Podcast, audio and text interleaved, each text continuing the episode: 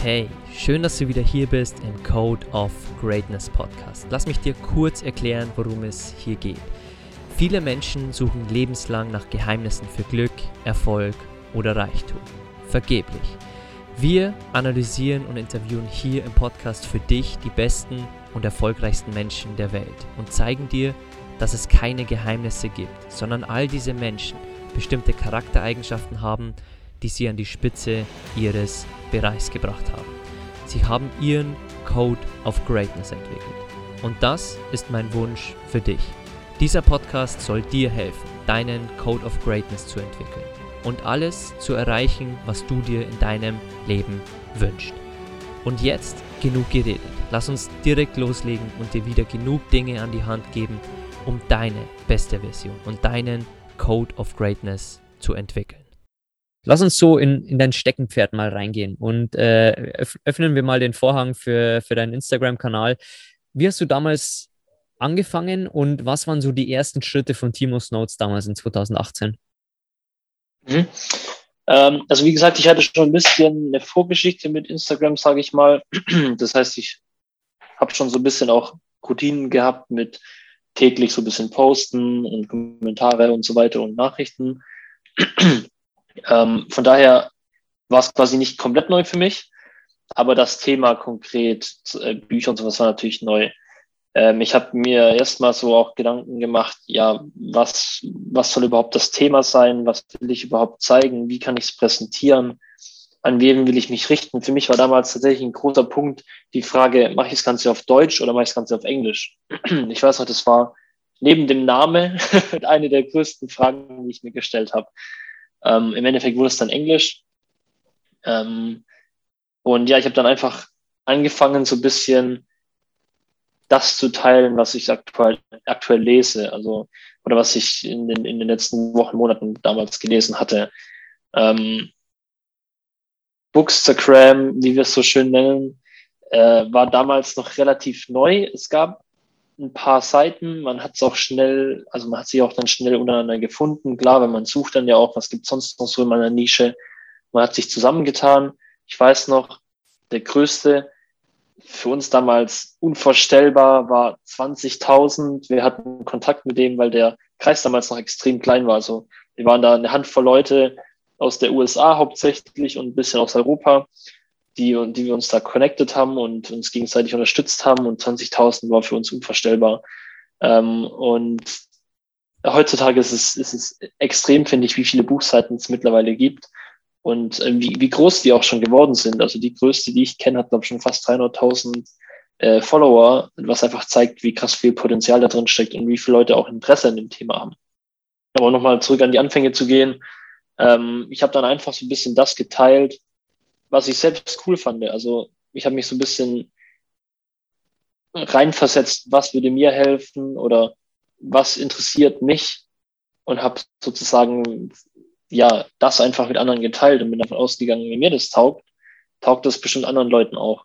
Mhm. Ähm, und ja, dann habe ich immer mehr sozusagen einfach das geteilt, was ich lese, habe so ein bisschen erzählt, was ich von den Büchern halt, was mir gut gefallen hat, habe teilweise Learnings aus den Büchern ein bisschen aufgearbeitet und geteilt oder auch einfach nur äh, Dinge zum Thema Bücher, das heißt irgendwelche witzigen Zitate, irgendwelche witzigen Grafiken oder sowas am Anfang geteilt, ähm, die ich damals cool fand.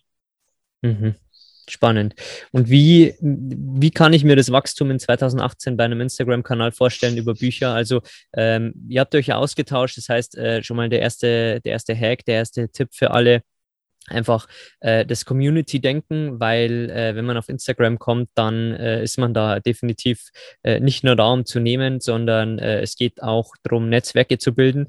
Ähm, ich habe immer schon gesagt, äh, äh, ich will keinen Instagram-Account. Äh, jetzt im Nachhinein hätte ich es definitiv anders gemacht und hätte meinen Prozess mitdokumentiert die letzten Jahre. Aber ich habe mich äh, fokussiert auf Bücher, habe mich fokussiert auf meine Weiterentwicklung, auf Podcast hören, habe das quasi komplett ausgeblendet und habe Social Media quasi nur als, als Quelle der Ablenkung gesehen, aber habe quasi die Differenzierung nicht geschafft von ich poste Content, um anderen zu helfen und ich schaue Content und verliere meine Lebenszeit. Und diese zwei Maße gibt es ja. Das heißt, äh, wenn ihr gerade im Prozess anfangt und wenn ihr Instagram wirklich für, für irgendwie ein Tool seht, um andere Menschen zu erreichen, um euch vielleicht da was aufzubauen, ähm, dann kann definitiv äh, Timo äh, da äh, aus, aus dem Nähkästchen sprechen. Und ich habe noch ein paar Fragen definitiv vorbereitet, weil äh, wir sehen sie auch bei unserem äh, Weltreise-Account unter betterworld.travelers, wo wir unsere Weltreise dokumentieren und wo wir mittlerweile über zehn Partnerschaften haben, einfach mit sehr, sehr tollen Unternehmen, ähm, dass einfach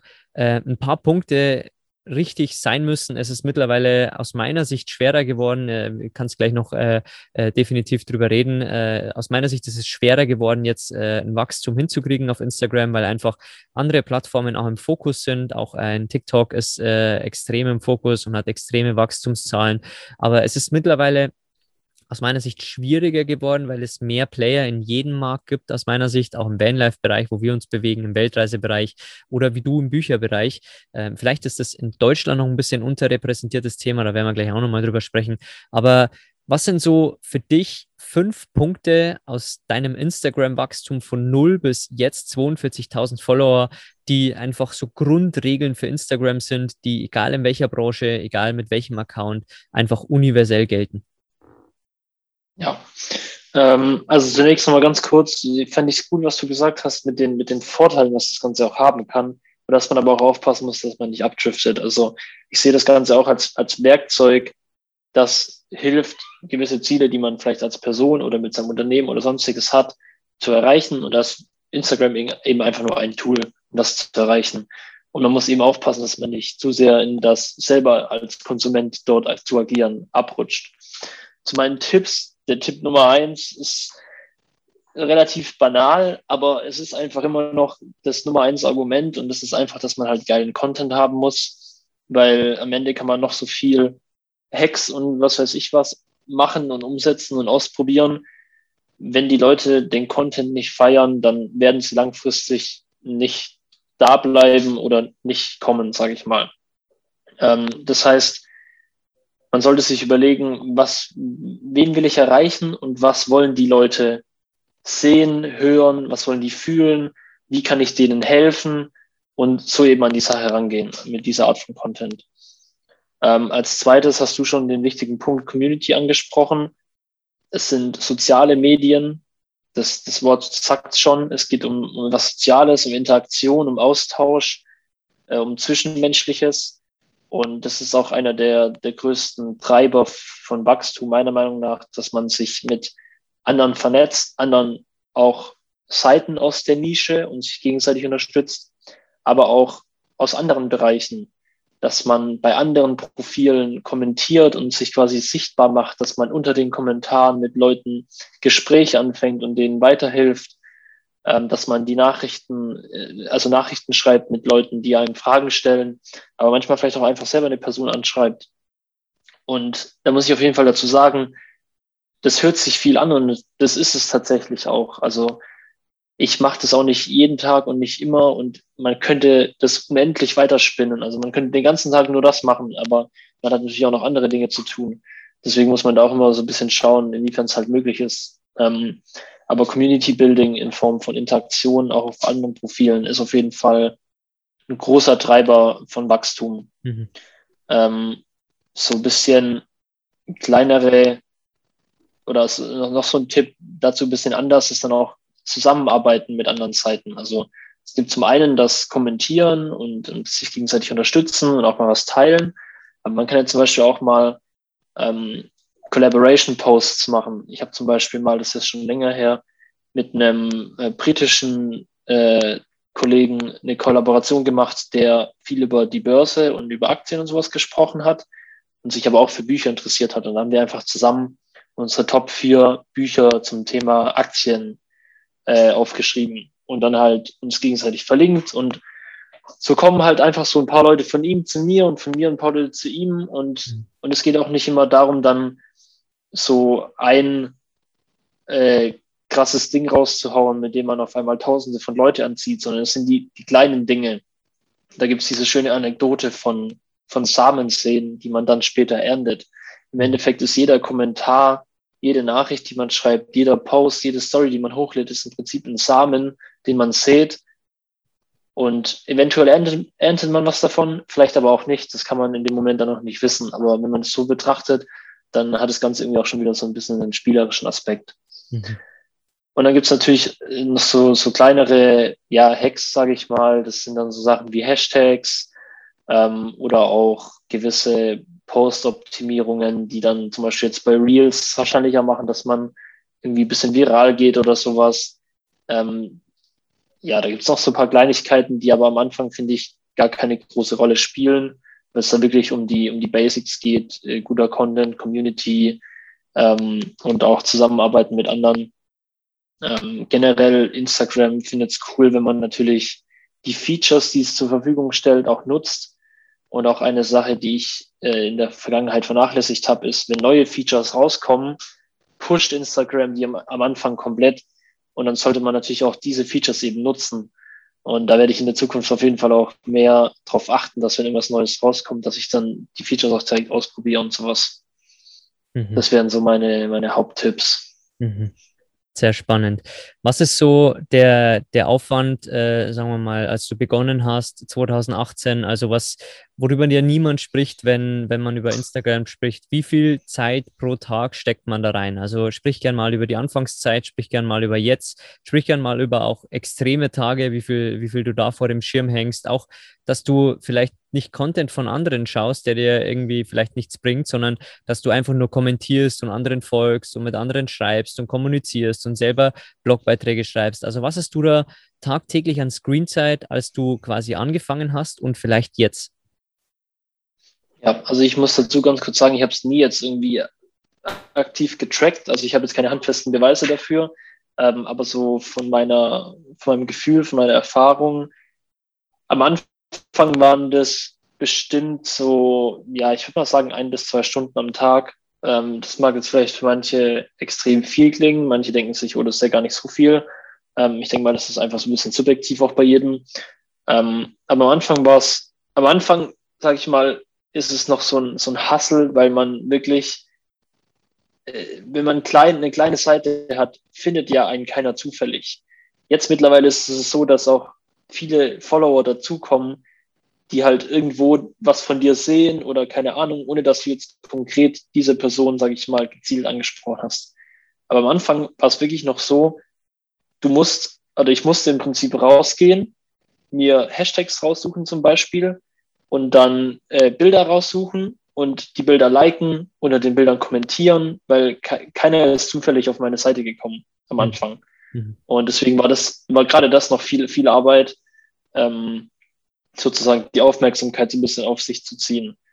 Ähm, und natürlich ist es immer auch Arbeit, den Content selbst zu erstellen. Der stellt sich nicht von selber. Teilweise saß ich auch schon zwei Stunden an einem Post, wenn es jetzt irgendwie eine, eine Buchreview oder sowas war, wo man was schreiben muss, dann noch ein Bild bearbeiten, das Bild erstmal erstellen, teilweise ja auch Videos, die teilweise stundenlange Arbeit sind. Und dann am Ende ist es nach einem Tag wieder vergessen, sage ich mal. Also Content zu erstellen und das ganze Engagen ist natürlich kein, also nichts, was sich von alleine erledigt. Soll nicht heißen, soll niemanden abschrecken, soll nicht heißen, ähm, wie, wie schlecht es mir geht oder keine Ahnung was. Einfach nur, falls jemand vielleicht denkt, das ist ja schnell und easy gemacht, sollte vielleicht noch mal drüber nachdenken. Ähm, ich würde sagen, dass sich die Zeit, die ich mit Instagram verbringe, über die Jahre relativ konstant gehalten hat. Also ich glaube, so ein bis zwei Stunden am Tag ist wahrscheinlich immer noch so der grobe Rahmen. Es gibt Tage, da bin ich nur zehn Minuten auf Instagram. Es gibt vielleicht auch mal Tage, da bin ich mal drei Stunden, weil ich irgendwie Nachrichten nachhole oder Kommentare nachhole oder sonstiges mache oder auch einen langen Post verfasse. Aber so im Schnitt würde ich jetzt mal sagen, ist es wahrscheinlich jetzt gerade eher eine bis anderthalb Stunden. Ähm, ja, wie gesagt, der, der Content spielt eine, eine, große Rolle, das ganze Engagen. Ähm, ja, so ist ungefähr der, der, der zeitliche Aufwand täglich. Mhm. Sehr spannend. Danke für die Einblicke da. Äh, definitiv äh, echt äh, sehr, sehr spannend. Und äh, ich hoffe, äh, wenn jemand zuhört und einen das Thema interessiert, dann sieht er auch diese Seite des, der, der Medaille, weil viele sagen ja nur immer, ja, es ist wirklich toll, wie viel Follower du hast. Du hast schon so und so viel tausend, aber man, man weiß nicht, was dahinter an Arbeit steht. Und äh, deswegen auch äh, vielen Dank für die Einblicke, die du gegeben hast. Hast du für jemanden, der neu startet, du hast ja gerade einen Tipp genannt und gesagt, am Anfang muss man erstmal auf sich aufmerksam machen, muss man bei anderen kommentieren, einfach mal zeigen, dass man da ist und da muss man erstmal mehr in die Vorleistung gehen. Hast du vielleicht noch zwei, drei andere Tipps für, für Neustarter, die vor allem vielleicht 2020, 2021 gestartet sind, wo der Wachstum vielleicht nicht mehr so ist wie in einem 2017 oder 2018? Ja, also ich muss dazu auch sagen, ich glaube, ich habe da natürlich auch eine sehr eingeschränkte Sicht, da ich für mich halt nur den amerikanischen Buchbereich kenne. Ich weiß zum Beispiel jetzt gar nicht, wie du ja gesagt hast, ihr seid ja so ein bisschen in der Travel-Nische äh, unterwegs und auch im deutschen Markt. Da kann ich zum Beispiel nicht so gut einschätzen, wie sich da verhält. Deswegen keine Garantie, dass sozusagen das, was ich jetzt sage, auch auf andere Bereiche zutrifft. Mhm. Ähm, generell, was ich jemandem empfehlen würde, der jetzt anfängt, ist es, sich größere Profile zu suchen ähm, mit mehr Reichweite und sozusagen, das hört sich fies an, aber deren Reichweite ein bisschen auszunutzen. Das fängt schon damit an, dass man unter die Posts von denen geht und wenn jemand eine Frage stellt, die noch nicht beantwortet wurde, dann beantwortet man die einfach schnell, ähm, wenn man natürlich die Antwort weiß oder wenn man irgendwie weiterhelfen kann. Und so macht man dann schon wieder eine Person auf sich aufmerksam. Und wenn man das äh, eine halbe Stunde am Tag macht oder sowas, hat man ganz viele Samen gesät, äh, wo man dann bestimmt auch äh, eine Ernte draus ziehen kann. Mhm. Außerdem, was tatsächlich, also letztes Jahr durch, als, als Corona losging, haben tatsächlich auch viele Seiten neu gestartet, die dann auch relativ schnell einen Aufwind bekommen haben, dadurch, dass eben auch mehr Leute äh, auf Instagram unterwegs waren und so weiter. Und ähm, was da einer zum Beispiel auch gemacht hat, war, er hat sich als, als kleiner als kleine Seite mit wenigen hundert Followern bei uns in unsere Engagement-Gruppe reingefragt. Der hat einfach jemanden von uns geschrieben, ja, hey, kann ich reinkommen? Wir so, ja, klar, warum nicht? So kleine Fragen meistens gar nicht. Wir haben gesagt, ja, komm halt rein. Und da waren schon Profile drin, die über 100.000 Follower hatten. Und der hatte ein paar hundert nur. Und dann hat er mit allen, bei allen angefangen, hey, machen, machen wir eine Collaboration, ich erstelle dir einen coolen Post und post auf deiner Seite, du verlinkst mich. Und heute hat er tatsächlich die größte Reichweite. Er hat 270.000 Follower oder sowas. Also mhm. äh, seine Seite ist komplett explodiert. Deswegen, das kann man auf, auf jeden Fall nutzen, ähm, sozusagen die Zusammenarbeit wieder, was ich ja vorher schon mal kurz angesprochen hatte, äh, mit anderen. Mhm. Ansonsten, damals war noch viel anders, sage ich mal. Ich habe zum Beispiel damals viel, was ich heute wahrscheinlich niemandem mehr empfehlen würde, ist so Follow for Follow gemacht. Ich habe mich hingesetzt, stundenlang äh, tausende von Accounts gefolgt und dann eine Woche später wieder allen entfolgt, dass es nicht so scheiße ausschaut auf meinem Profil. Äh, ja, manche sagen, die Taktik ist, ist scheiße und du erreichst vielleicht die falschen Leute. Das, das mag stimmen, aber in irgendeiner Art und Weise hat es auch funktioniert tatsächlich. Und ähm, heutzutage, wie gesagt, würde ich es eher keinem mehr empfehlen, weil ich glaube, Instagram ist auch strenger geworden, sowas abzustrafen. Mhm. Und man erreicht einfach auch nicht die richtigen Leute. Ich habe ich hab gelernt, dass es auf Instagram auch weniger darauf ankommt, wie viele Follower man jetzt dann auch hat, sondern was macht man mit den Followern, die man hat. Mhm. Ich kenne ja. Leute, die haben 2.000, 3.000 Follower und haben damit, machen damit mehrere tausend Euro Umsatz sozusagen jährlich, weil sie eben dann gewisse Dienstleistungen für die anbieten. Mhm. Und dann gibt es vielleicht andere Seiten, die haben ein paar hunderttausend Follower und machen halt vielleicht, wenn jetzt zum Beispiel Geld der Antrieb ist, warum man sowas macht, nur als Beispiel, machen halt nicht so viel Geld damit. Also es geht auch nicht immer nur darum, wie viel man hat, sondern auch, was macht man mit den Followern, die man hat.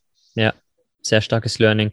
Ähm, wenn wir nochmal auf dieses Thema Geld äh, reinkommen, was kommt bei so einem 40.000 äh, äh, Follower-Account so rein? Also äh, kommen da so Buchdeals rein? Also du musst nicht im, im großen Detail drüber reden, du, du kannst auch nur äh, den Rahmen ungefähr verraten, so viel wie du halt verraten möchtest, aber das interessiert wahrscheinlich einige. Also was kann man da im, im Buchbereich ähm, so machen mit anderen Partnerschaften? Äh, wer kommt da so auf einen zu? Vor allem, wenn man als, als Deutscher in Deutschland quasi eine englischsprachige Community hat. Also das würde bestimmt den einen oder anderen interessieren.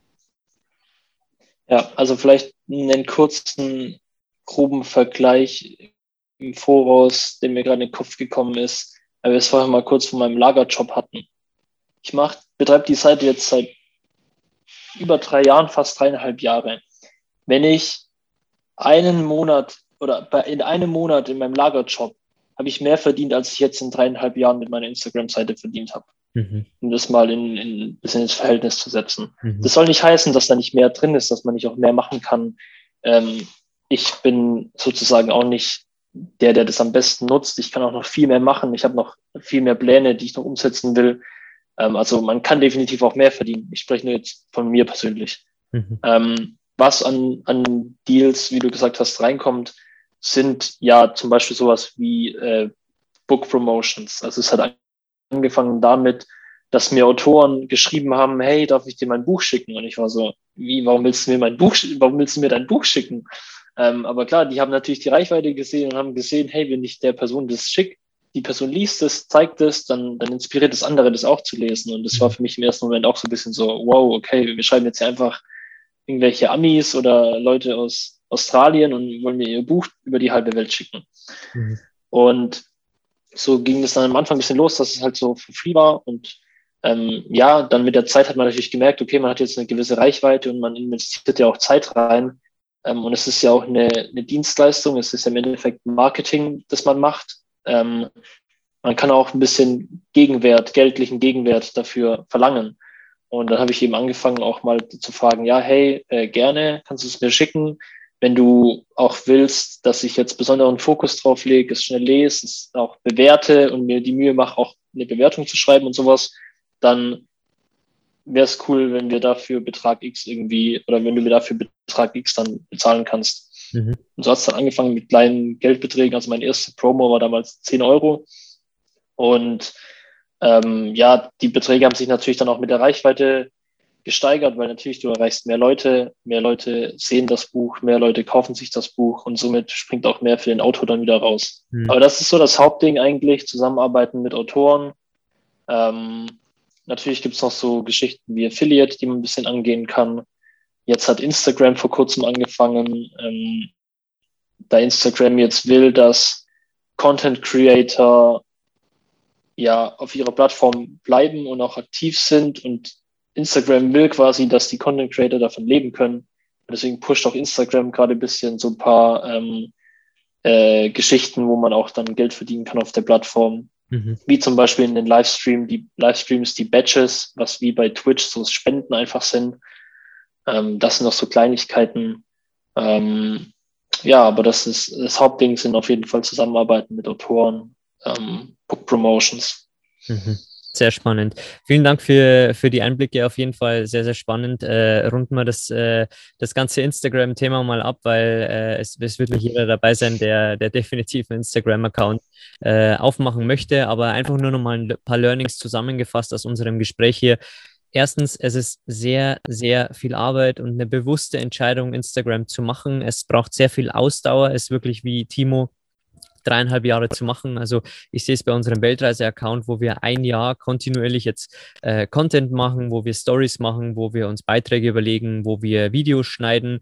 Es ist wirklich sehr, sehr viel Arbeit und äh, jeder Lagerjob bringt erstmal mehr Arbeit. Aber wenn man, wenn man das Ganze mit einem langfristigen Gedanken macht, wenn man das Ganze, wie der Timo, äh, mit einem Gedanken hat, Mehrwert zu stiften für andere oder wie wir auf dem äh, Reise-Account, dass wir nachhaltige Produkte wirklich vorstellen möchten, möchten und die Welt einfach nachhaltiger machen möchten, dann äh, kann man das Ganze auch jeden Tag machen. Es kostet Ausdauer, das ist definitiv auch ein Punkt. Wir haben auch viele gesehen auf Reisen, die gesagt haben, oh ja, mit Instagram ist leicht Geld verdient, die nach drei Monaten wieder aufgehört haben, weil Geld halt kein Motivator ist, der langfristig einfach einen antreibt, sondern da, da braucht es halt ein paar andere Dinge. Und so ist es im Job auch immer. Wenn man sagt, oh, ich nehme den Job jetzt an, weil da am meisten Geld ist, dann wird der Tag kommen, an dem man halt unzufrieden ist. Also diese, diese Dinge, die wir besprochen haben hier, äh, Bezug nehmend auf, auf Instagram, kann man auf so viele Lebensbereiche umwandeln. Und ich hoffe, ihr denkt da ein bisschen mit und äh, da geht es jetzt nicht nur um äh, quasi die Positionierung, die wir besprochen haben, weil wenn man eine Selbstständigkeit eröffnet, ist es das gleiche, wie man, äh, wenn man einen Instagram-Account eröffnet, dass man sich dort positioniert, wie man sich in der Selbstständigkeit positioniert oder wenn man quasi angeschrieben wird, wie bei äh, Timo, dass man äh, Buchpromotions machen soll, dann ist es nichts anderes, als dass jemand einen als Marketingplattform haben möchte und man einen Wert hat und man diesen Wert früher oder später definieren muss. Und äh, diese Dinge sind, sind sehr, sehr wichtig und damit äh, runden wir mal äh, das Instagram-Thema ab. Äh, deswegen äh, danke definitiv für deine Einblicke. Ich will vielleicht noch ganz kurz zwei Punkte auch aufgreifen, die du jetzt gesagt hast. Mhm. Ähm, also zum einen nochmal, um das vielleicht noch kurz gesagt zu haben, natürlich der Vergleich mit dem Lager äh, war jetzt nur aufs Geld bezogen. Dafür bei einem Monat im Lager arbeiten hatte ich meistens keinen Spaß, sondern habe mir gewünscht, irgendwas anderes zu tun. Mhm. Und bei mhm. meiner Instagram-Seite, das ist ja was, was ich gerne mache. Von daher ist der Vergleich sozusagen jetzt rein aufs Geld bezogen gewesen. Aber natürlich gehört auch dazu, dass man es dann, dann gern macht. Und die zweite Sache noch, wie du ja auch gesagt hast, Leute, die sagen, und es gibt viele davon, dass man mit Instagram oder Social Media und sowas leicht Geld verdient, die wissen entweder irgendwas, was ich nicht weiß, oder sie haben einfach keine Ahnung, weil meistens ist es simpel, es ist nicht kompliziert, was wir machen, was ihr ja auch macht, mhm. aber es ist definitiv nicht einfach. Mhm. Das wollte ich nur nochmal genau äh, erwähnt haben, ja.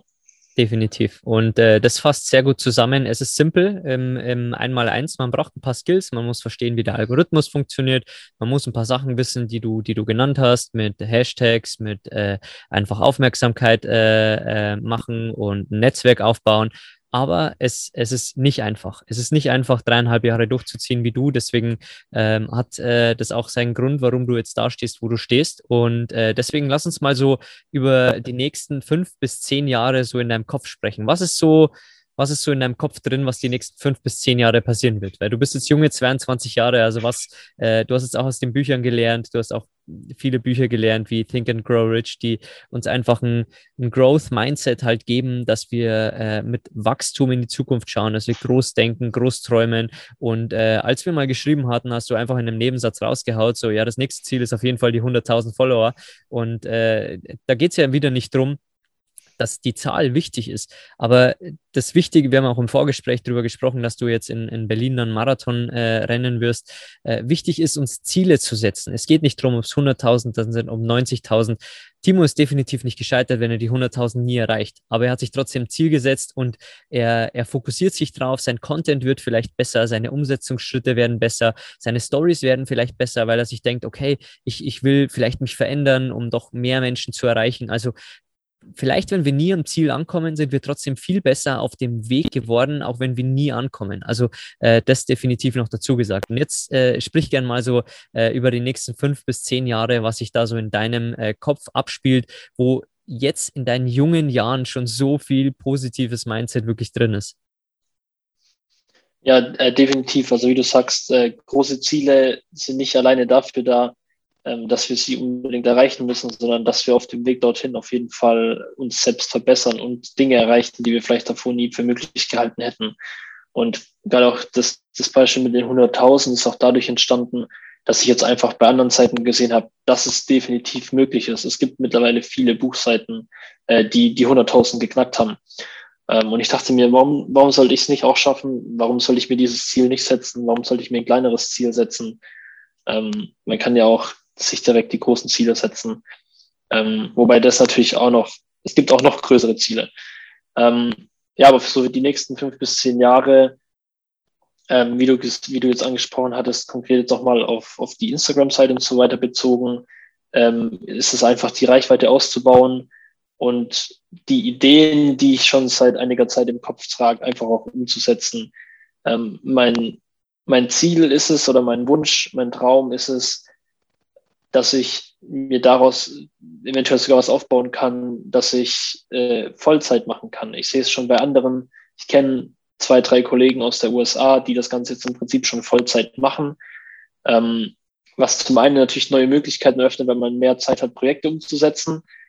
Ähm, und gleichzeitig braucht man natürlich aber auch eine gewisse finanzielle Grundlage, dass man sich das auch äh, leisten kann. Ähm, also das ist auf jeden Fall in den nächsten fünf bis zehn, äh, zehn Jahren ein Ziel, daran zu arbeiten, dass ich sozusagen mir meinen Lebensstandard erhalten kann damit äh, und das Ganze Vollzeit machen kann und einfach Leuten, Leuten helfen kann, hoffentlich durch, durch den Content. Und auf persönlicher Ebene gehört natürlich auch sowas dazu, wie du jetzt angesprochen hast.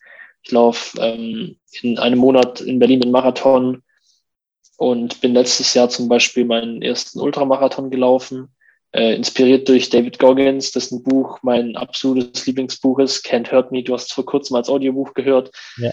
Ähm, also absolut geniales Buch. Und er war da meine Inspiration, dass es einfach keine Limits gibt, wenn man sich die nicht selbst auferlegt. Ähm, und er hat es immer wieder in seinem Leben bewiesen. Und deswegen sind definitiv läuferisch und auch Sport, Sport spielt eine große Rolle in meinem Leben, mich da auch zu challengen. Da habe ich einige Ziele ähm, noch in den nächsten Jahren. Ähm, ja, natürlich auch, auch finanziell sich eine Grundlage aufzubauen in jungen Jahren. Und äh, so Themen gehören da eben mit dazu. Mhm. Sehr spannend. Wer, wer David Goggins nicht kennen sollte, er hat das Buch äh, Can't Hurt Me äh, geschrieben. Ich habe es auch auf, auf Timos Empfehlung jetzt als Hörbuch gehört und äh, war echt äh, begeistert. Ich habe es erst äh, gestern äh, vollendet. Und der, der Mann wurde früher das Wort mit N genannt, weil er eben schwarz ist. Er wurde von seinem Vater geschlagen. Seine Mutter ist, glaube ich, weggelaufen. Also ich habe es als Hörbuch gehört. Ich habe mir nicht jedes Detail gemerkt, weil ich, wie du, bei, bei einem Hörbuch nicht ganz dabei bin wie bei einem Buch, weil man doch immer was anderes macht. Aber dieser Typ ist einfach ähm, ja ein, eine Maschine, der auch mit einem gebrochenen Fuß einfach einen Ultramarathon weiterläuft, der äh, einfach mit äh, fast gebrochenen Handgelenken einfach den, äh, ja, den, äh, äh, äh, wie nennt man es, den, den Weltrekord, genau, den, Pull-up. Genau, den, den Weltrekord in, in Pull-ups einfach gemacht hat und im Guinness-Buch der Rekorde jetzt steht mit, ich glaube, 4000 äh, noch was oder waren es mehr? Ja, ich weiß die genaue Zahl nicht, aber auf jeden ja. Fall unvorstellbar. Über 4000 Pull-ups äh, an, an einem Tag äh, und äh, in 24 Stunden. Das war extrem und äh, der Mann zeigt einfach auf, äh, es gibt keine Grenzen und natürlich müssen wir nicht alles machen. Wir müssen nicht mit einem gebrochenen Fuß laufen, äh, aber ich kann definitiv verstehen, warum du einen Marathon läufst. Ich will definitiv auch noch einen laufen. ist es dein erster Marathon oder bist du schon mal eingelaufen? Also außer den Ultra. Äh, ja, es ist mein zweiter. Also ich bin 2019 äh, meinen ersten Marathon gelaufen in Würzburg. Mhm. Ähm, und jetzt ist es dann der zweite. Äh, das waren damals, glaube ich, vier Stunden, fünf Minuten. Okay, spannend. Hast du dich damals darauf vorbereitet oder? Ja, also ich habe mich schon vorbereitet.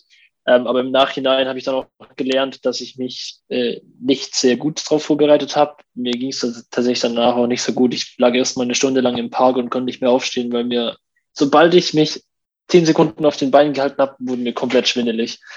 Ähm, ja, also das war vielleicht dann einfach ein bisschen zu wenig Training, ein bisschen zu wenig Vorbereitung, zu sehr das Ganze äh, ja aus dem, aus dem Stand gemacht, sage ich mal. Also da habe ich auf jeden Fall auch gelernt, wie wichtig es ist, sich halt vernünftig darauf vorzubereiten. Mhm. Ähm, ja.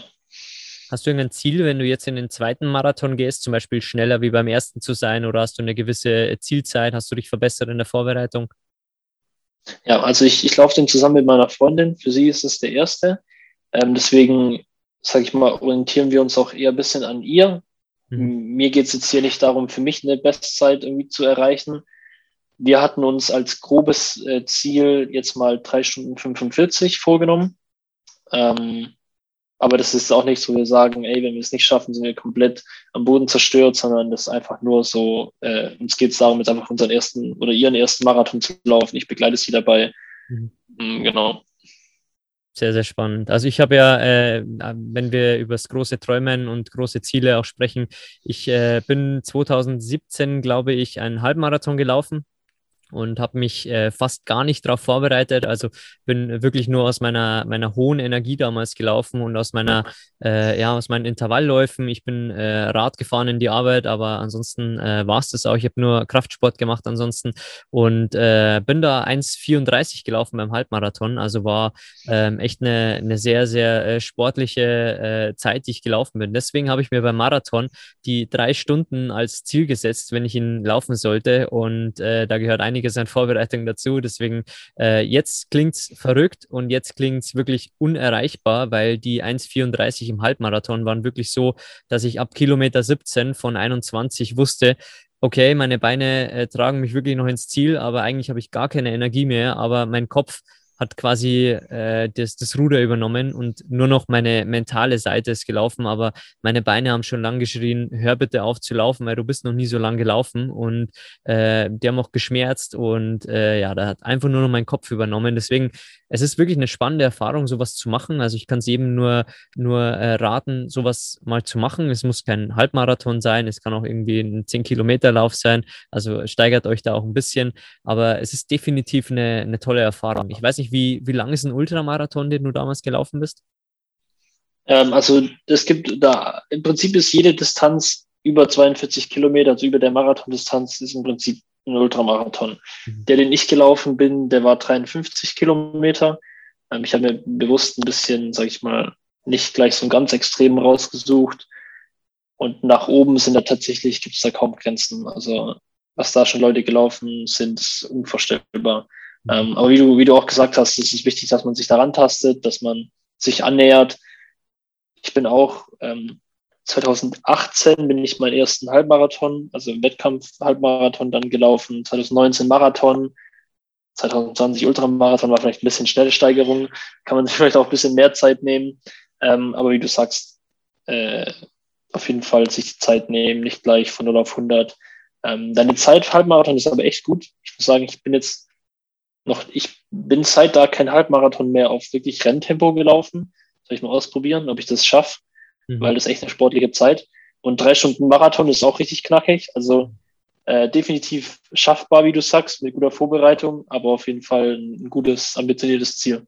Ja, das ist definitiv ein sehr hohes Ziel und auch die 1,34 hatte ich nie anvisiert, aber die Strategie war auch wieder hier ganz simpel. Ich habe mir die, äh, die Zeit angeschaut, also was, was brauche ich als Pace? Also ich habe mich vorbereitet quasi als, als Mindset auf den Lauf quasi, was ich für eine, für eine Durchschnittsgeschwindigkeit pro Kilometer haben muss. Ich habe mir dann eine Strategie angelegt, die ganz simpel war und die war ganz einfach. Ich bin mit den schnellsten die ersten zwei Kilometer mitgelaufen. Die sind ungefähr ein Limit von 3,30 gelaufen. Ich war natürlich nach den ersten zwei Kilometern schon äh, vor 98 Prozent der anderen. Also deswegen bin ich auch 16. geworden unter 400 oder 500 Teilnehmern.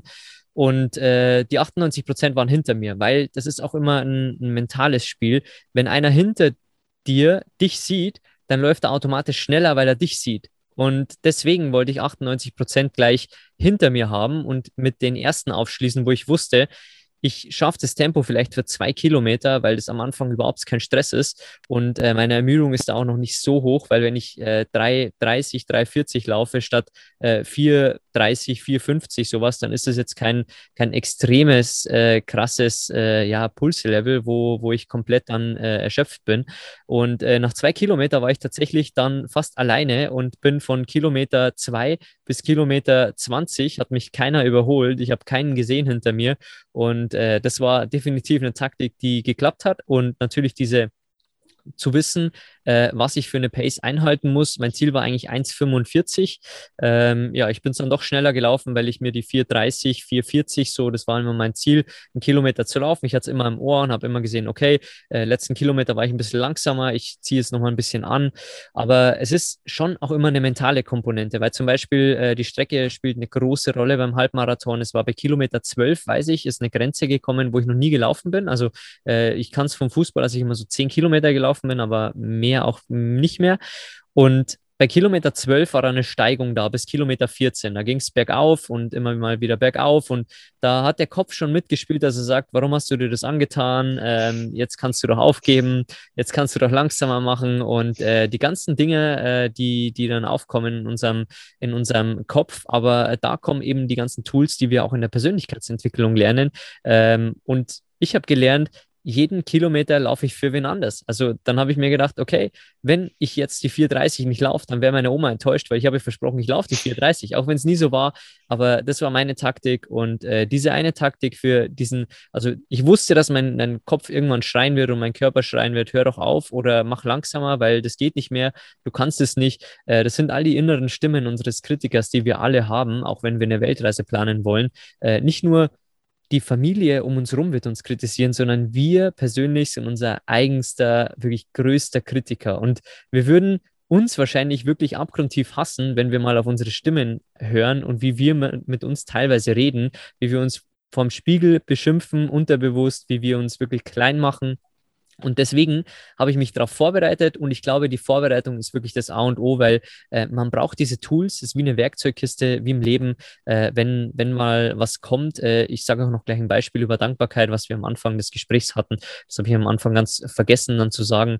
Dann brauchen wir diese Toolkiste, die wir rausholen und dann für uns einsetzen. Und genau das ist was, was Timo aus Büchern lernt, was ich aus Büchern lerne und äh, warum wir beide Bücher so äh, fasziniert lesen, weil je mehr Tools wir in unserer Werkzeugkiste haben, desto einfacher wird das Leben. Also wenn Timo irgendwann mal irgendwie gesundheitliche Probleme haben sollte, äh, wenn äh, mal eine Grippe sein sollte wie bei mir, dann sind die Tools sofort da, um in, ein paar Tagen wieder äh, den Körper quasi wieder äh, ja, auf Normaltemperatur wieder zurückzuführen, um ihm zu helfen, um vielleicht zu fasten, um vielleicht die richtige Ernährung dann zu machen. Und äh, deswegen, je größer die Toolkiste ist, die wir uns aufbauen, also je mehr tolle Bücher wir lesen, tolle tolle Podcasts wir hören, tolle Mentoren wir haben, desto einfacher wird auch unsere Zukunft. Und zu diesem Dankbarkeitstool auch noch am Anfang.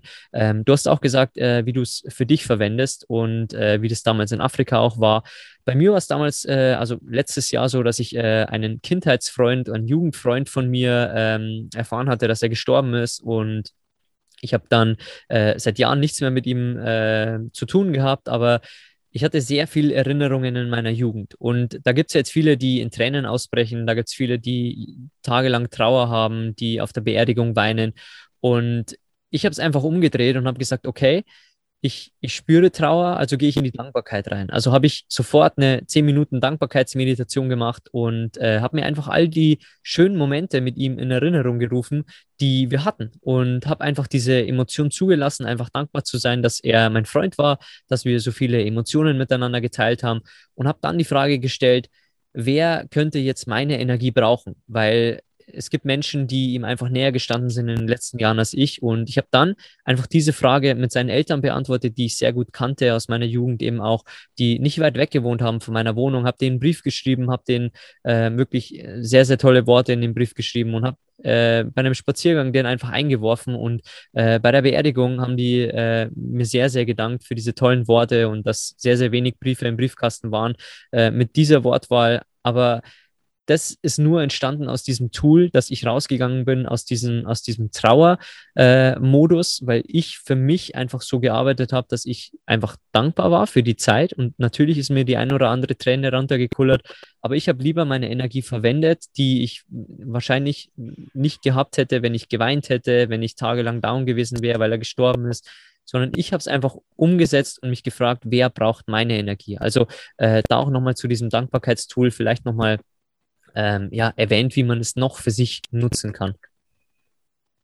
Ja, und was ich dann spannend finde, ist im Endeffekt, ist es äh, wieder eine Sache von unserem Verstand, von unserem, ja, von unseren Gedanken, von unseren Emotionen, die wir tatsächlich selber beeinflussen können, indem wir einfach uns de deren bewusst werden und dann proaktiv diese so ein bisschen äh, ja, steuern, sage ich mal.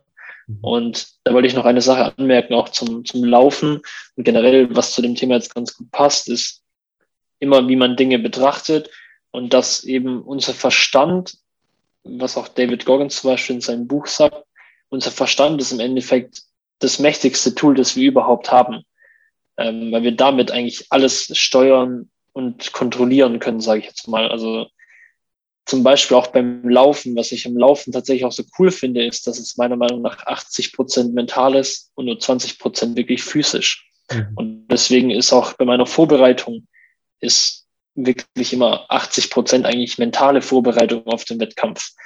Und dazu gehört sowas wie, wenn ich in den, wenn, also als ich in die Wettkämpfe reingegangen bin, in meinen Marathon und in meinen Ultramarathon, ich bin mit einer Einstellung reingegangen.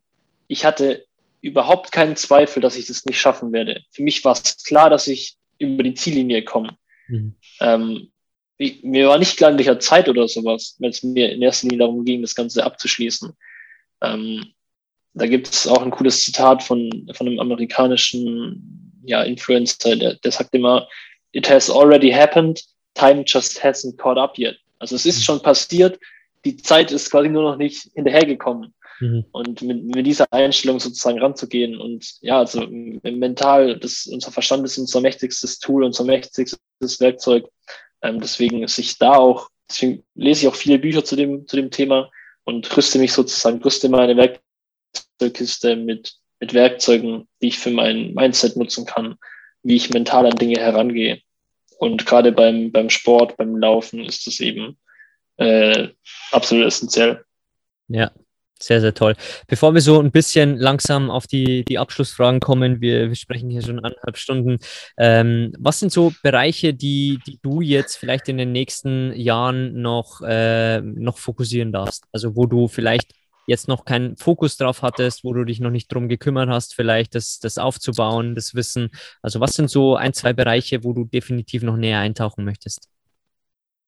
Mhm. Also ein Bereich, in dem ich definitiv noch auch an mir arbeiten kann, sind, sind Themen wie Kommunikation und so ein bisschen Zwischenmenschliches. Ich, ich sehe mich eher ein bisschen als introvertiert, sage ich mal. Mir fällt es zum Beispiel nicht so leicht, auf Leute zuzugehen und derartiges. Also das ist auf jeden Fall noch, ist zum Beispiel noch ein Thema, wo ich viel lernen kann, wo ich mich auch noch nicht so intensiv damit beschäftigt habe. Ähm, dazu gehören auch alle möglichen Soft Skills, äh, wie zum Beispiel, wie man mit Konflikten umgeht, etc., was sich natürlich dann auch auf, auf Beziehungen auswirkt und derartiges.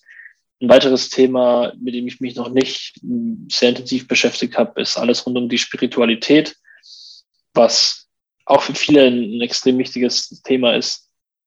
Ähm, ansonsten, das, ich beschäftige mich schon mit Finanzen und Gesundheit, aber das sind so jetzt auch gerade in der näheren Zukunft so zwei der Hauptthemen, mit denen ich mich noch äh, intensiv auseinandersetzen will. Ähm, und eine Sache, die immer bei mir so mitfloatet, wie ich gerade schon gesagt habe, ist das Thema Mindset, Mentalität. Da, damit beschäftige ich mich auch gern. Und deswegen ist das für mich immer so ein Ding, das läuft, läuft immer mit, auch mit dem Sport eben. Ähm, aber ja, so nahe Zukunft, so ein bisschen Finanzen und Gesundheit und auf lange Sicht dann auch Dinge, mit denen ich mich noch nicht intensiv beschäftigt habe, sind so Beziehungen und Kommunikation und ähm, Spiritualität. Mhm. Sehr, sehr spannend. Kommen wir so zu den äh, Quick Five Abschlussfragen. Wenn du wählen könntest, mit wem du zum Abendessen dich triffst, also egal ob tot oder lebendig, wer, was wären so drei Kandidaten, mit denen du dich unbedingt treffen würdest? Kobe Bryant ist definitiv an Nummer eins, mein absolutes Idol. Mhm. Ähm, Nummer zwei würde ich vielleicht Muhammad Ali setzen. Auch er ist schon immer eine Person, die mich sehr inspiriert. Äh, dann wird es jetzt schwammig. Kommt immer auf die Situation an. Aktuell ist zum Beispiel eine Person wie Andy Frisella sehr präsent in meinem Leben, von der ich viel lerne. Das wäre ein cooles Gespräch. Oder auch Leute wie David Goggins ähm, oder so, so Mentoren eben. Mhm. Was ist der beste und der schlechteste Ratschlag, den du in deinem Leben bekommen hast? Oh, das ist schwierig. Ähm, der beste Ratschlag ist wahrscheinlich so ein bisschen nicht ein konkreter Ratschlag, aber meine Mutter hat immer so ein bisschen aus Spaß, wenn was Blödes passiert ist, immer so gesagt, was lernen wir daraus? Aber eher so als Spaßfrage, nicht, nicht mal ernst gemeint. Aber irgendwann habe ich dann so gecheckt, so wow, einfach bei jedem Fehler sich zu fragen, was lerne ich daraus? Mhm. Ähm, statt sozusagen sich jetzt irgendwie dafür niederzureden, ähm, was man jetzt falsch gemacht hat oder so. Der schlechteste Ratschlag, ähm, boah, das ist echt schwierig. Wahrscheinlich der, den du eingangs ähm, erwähnt hast, mit äh, magst du wirklich nach Afrika reisen, dort ist alles so gefährlich. Wahrscheinlich. Ja, genau, also sowas. So, so Ratschläge aus Angst heraus, sage ich mal, oder auch so, so Sprüche wie über Geld spricht man nicht oder sowas. Mhm. Da gibt es so ein paar Floskeln, die ich halt einfach nicht, ja, als, als sinnvoll erachte. Aber so wirklich Gedanken habe ich mir darüber tatsächlich noch nie gemacht. Das wäre tatsächlich mal eine gute Frage, auch um sich selbst ein bisschen zu reflektieren. Ja, äh, kannst mir gerne die, die Antwort äh, definitiv noch zuschicken, wenn du, wenn dir irgendwas noch einfällt, was äh, irgendwie äh, in deinem Leben äh, dir irgendjemand geraten hat, was, was katastrophal war im Nachhinein. ja. Was war so dein größtes Learning der letzten zwölf Monate?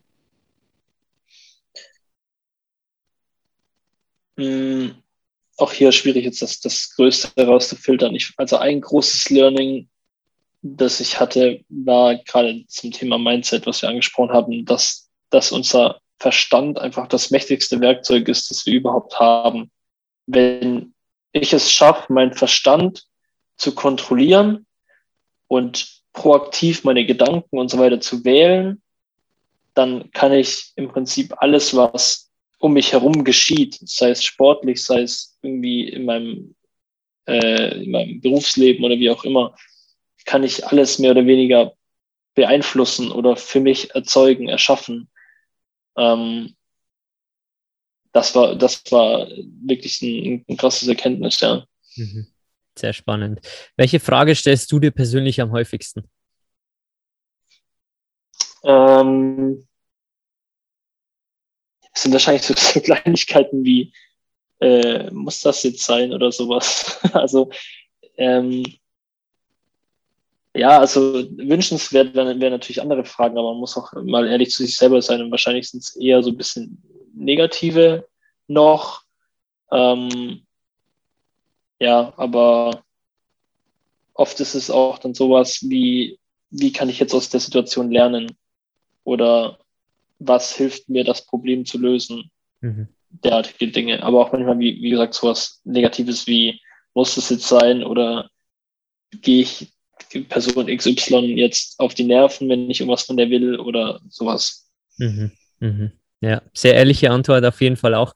Äh, jetzt äh, zum, zum Schluss der, der Quick Five natürlich äh, die, die Frage, die dir am schwersten fallen wird.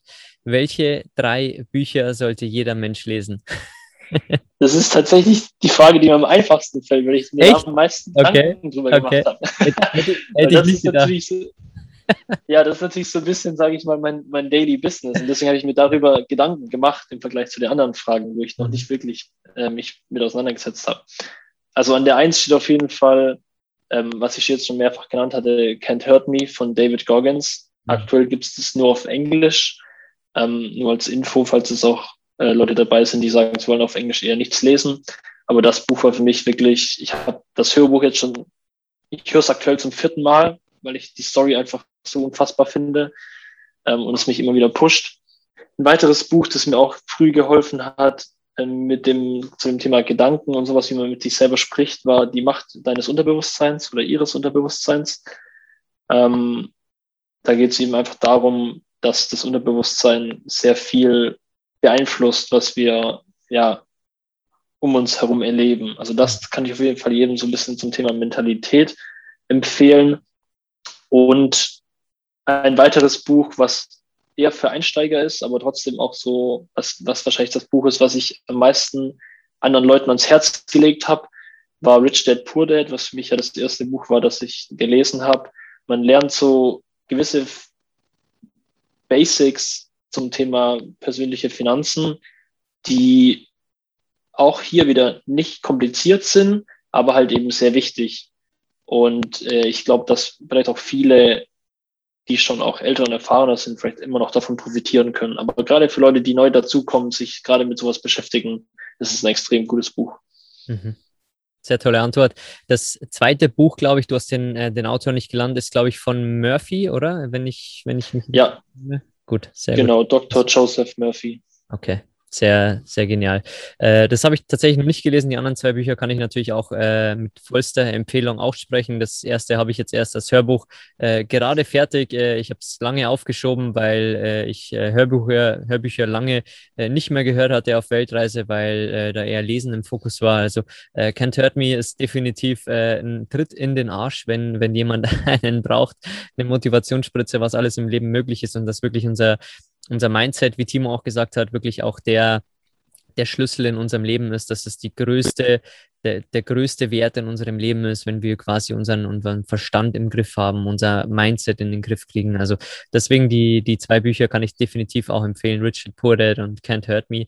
Und äh, bevor ich dir jetzt die, die Abschlussfrage im, im Code of Greatness Podcast stelle, möchte ich dich noch anerkennen für die tagtägliche Inspiration, für du bist, für die, äh, für die du bist, äh, für die 42.000 äh, Menschen, die du, die du jetzt schon erreichst. Und äh, ich, ich mag nicht, wage nicht zu vermuten, wie viel äh, da noch dazu dazukommen werden. Du, du hast, du zeigst jeden Tag Ausdauer, du äh, bist sehr kreativ in deinen Posts, was ich echt äh, sehr, sehr bewundere. Also wenn ihr mal Kreativität sehen wollt, dann schaut gerne mal die letzten Reels von, von Timos Notes an, äh, vom August, wo er, wo er äh, ein paar lustige Videos aufgenommen hat, auf jeden Fall, wie, wie Lesen in seinem Alltag vorkommt, die sehr aufwendig produziert sind, aber die sehr kreativ einfach sind. Also da möchte ich dich definitiv anerkennen für die tägliche Arbeit, die du machst, wie du deinen Instagram-Kanal Stück für Stück über die Jahre aufgebaut hast, welche tägliche Arbeit du reinsetzt. Weil bei Instagram ist es so, da kann man einfach nicht sagen, ich gehe jetzt drei, vier Wochen in Urlaub, sondern da ist es so, da bist du kontinuierlich wirklich dran, Content zu erstellen. Ansonsten wirst du von Instagram abgestraft, wenn man mal weg ist. Man weiß es, wenn man es macht.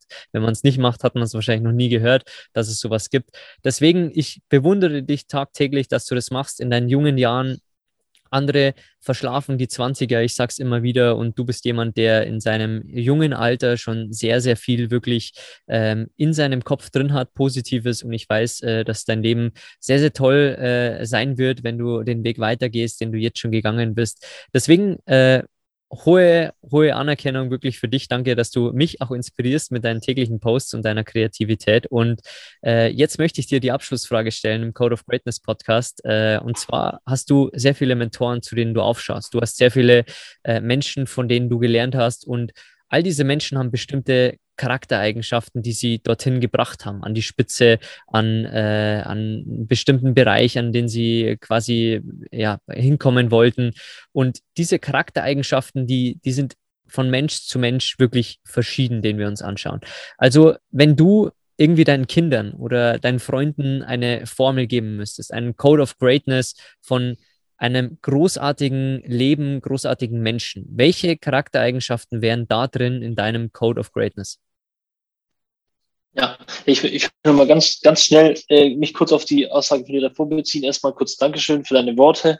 Eine Sache, die ich aber auf jeden Fall nicht unerwähnt lassen will, ist gerade in Bezug auf die Reels, dass ich in den letzten paar Monaten Support hatte durch drei Freunde und meine Freundin, weil wir gerade ein Uni-Projekt tatsächlich zusammen machen, mhm. ähm, an, an dem wir ein bisschen an meiner Seite arbeiten. Also da auf jeden Fall auch, auch Props und vielen Dank an, an euch vier, äh, wenn ihr das hier vielleicht hört. Ähm, ich bin es nicht alleine, deswegen wollte ich jetzt hier nicht die Anerkennung komplett alleine ernten. Ähm, aber auf jeden Fall danke für deine Worte und äh, ihr inspiriert auch viele Menschen da draußen und das schätze ich auch in dir so sehr.